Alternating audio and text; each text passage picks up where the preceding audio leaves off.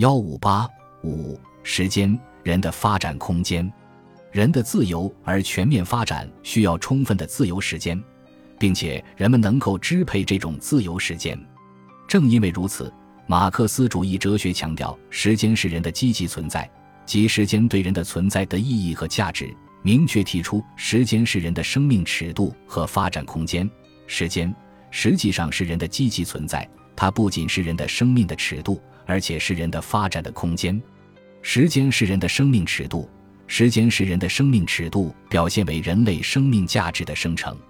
在生物学中，人与动物往往被作为同类的生命现象进行考察，但实际上，人的生命现象与动物的生命现象有着本质的不同。动物和它的生命活动是直接统一的，动物不把自己同自己的生命活动区别开来，它就是这种生命活动。人则使自己的生命活动本身变成自己的意志和意识的对象，他的生命活动是有意识的，有意识的生命活动把人同动物的生命活动直接区别开来。具体的说，动物的本质与它的生命活动是直接统一的，它们在获得了生命的同时就具备了它们的本质。动物的种的特性是自然赋予的先天规定性，同动物个体的后天活动没有直接关系。人的本质与他的生命活动不是直接统一的，人的本质是在实践活动中生成的，在现实性上是社会关系的总和。通过实践创造对象世界，即改造无机界，证明了人是有意识的类存在物。有意识的类存在物使人能够把自己的生命活动变成自己意志和意识的对象，能够按照物种尺度和人类尺度的统一去改造创造世界。正如马克思所说，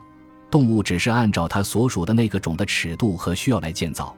而人却懂得按照任何一个种的尺度来进行生产，并且懂得怎样处处都把内在的尺度运用到对象上去。因此，人是自己生命活动的支配者。人的生命活动不是动物式的生存活动，而是人所独有的生活活动。是人把自己的生命活动本身变成自己的意志和意识的对象的活动，正是在这种活动中产生了生命尺度的问题，即人的生命活动是有价值的还是无价值的问题。马克思之所以强调，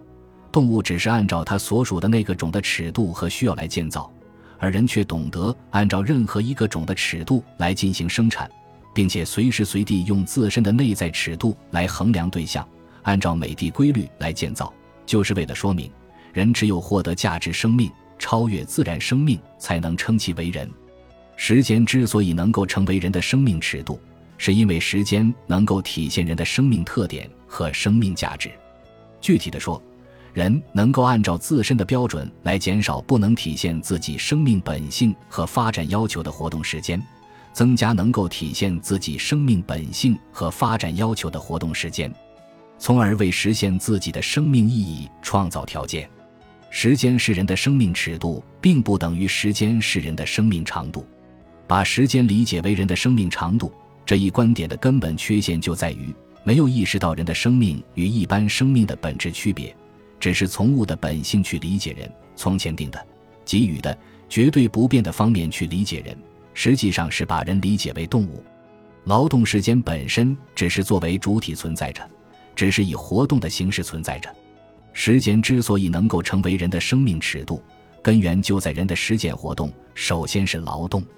正是劳动构成了人的生命价值，并使时间成为人的积极存在。